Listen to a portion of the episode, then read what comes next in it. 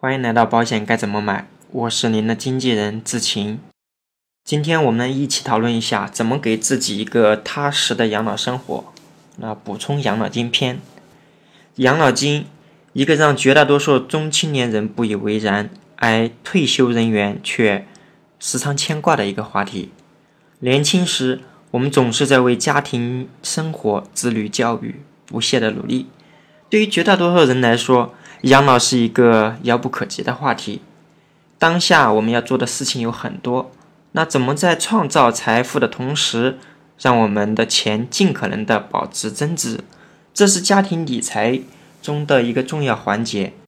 创富的话题需要你我努力拼搏。那接下来我们将围绕以下几个方面来展开对于养老金的一个讨论。第一个，为什么我们要自己补充养老金？第二个。什么时候开始储备养老金最合适？第三个，有什么安全又省心的储备养老金的方法呢？先看第一个，为什么我们要自己补充养老金？第一个，人口出生率、自然增长率和人口老龄化的问题。人口出生率就是每个自然年度内出生的这个婴儿数与。这一个年度内的人口的千分比，自然增长率呢？它就是，呃，出生的人数减去死亡的人数除以这一个年度平均的人口数目。人口老龄化，它就是因为这个出生率降低，人均寿命延长，导致呢总人口中年轻人的数量减少，年长的人呢数量增加，从而导致。年长人数的比例增加的一个动态。通常，一个国家如果六十岁以上的老人超过了呃百分之十，或者是六十五岁以上的老人超过了百分之七，那这就意味着这个国家进入了老龄化社会。那概念走完，我们先来看一个图表，在语音中我们。不好去解说这个图表，大家可以关注微信公众号“保险该怎么买”创始号后回复“养老金”查看。好，我们通过这个表可以看出，从一九七二年开始，那时候就是我们在实行计划生育，到目前为止，我们的人口出生率总体是一个下降的趋势，但是在八十年代到九十年代呢，有一个小幅度的一个增长。从此以后都是一直在下降。从这个表里我们可以看出来，在二零一八年的时候，我们的人口出生率已经从七二年的千分之二十九点九二，就接近千分之三十，一直降到现在是千分之十点九四。那人口增长率也是从一九七二年的嗯千分之二十二点二七，到现在为止，人口增长率只有千分之三点八一。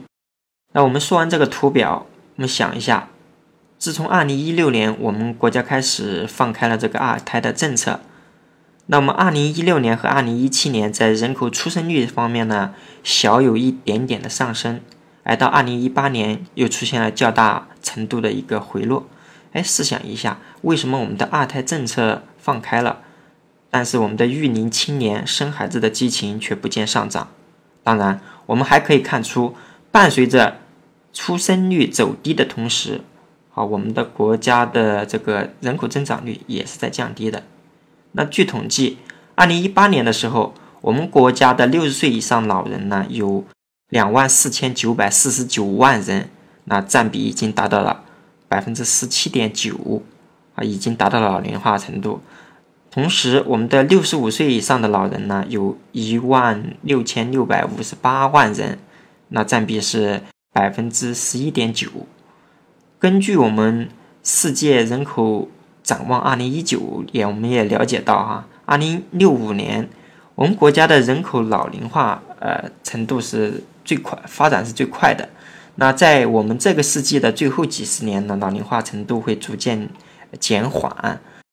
那从这个世界人口展望二零一九，我们可以看出，到本世纪中叶，呃，在二零五零年。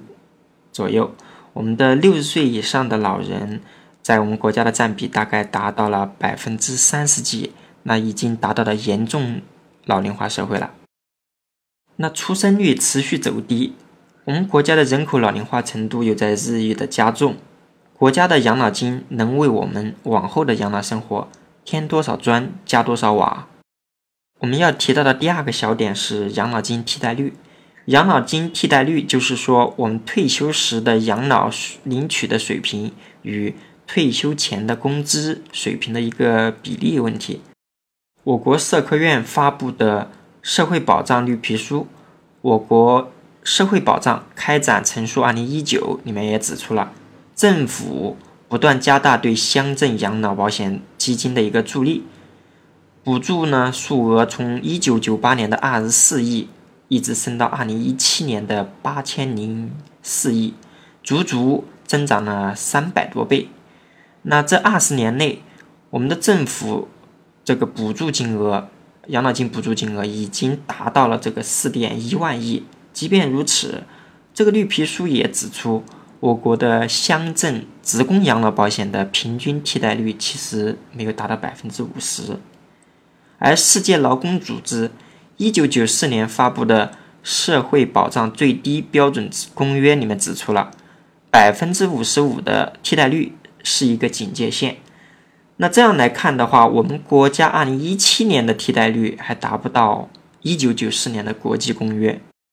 我们国家的社会主义性质，或者说我们职工养老的待遇的历史情况，职工和企业缴费水平，以及国家对于我们公民承担的这个养老责任出发，养老金替代率一般应该保持在百分之八十以上。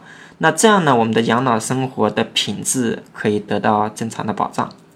未来，那不如严重老龄化社会，年轻的劳动力比例是不断下降，我们人口红利的优势呢也再也不明显了。那这样来看的话，未来我国政府又能每年补助多少养老金？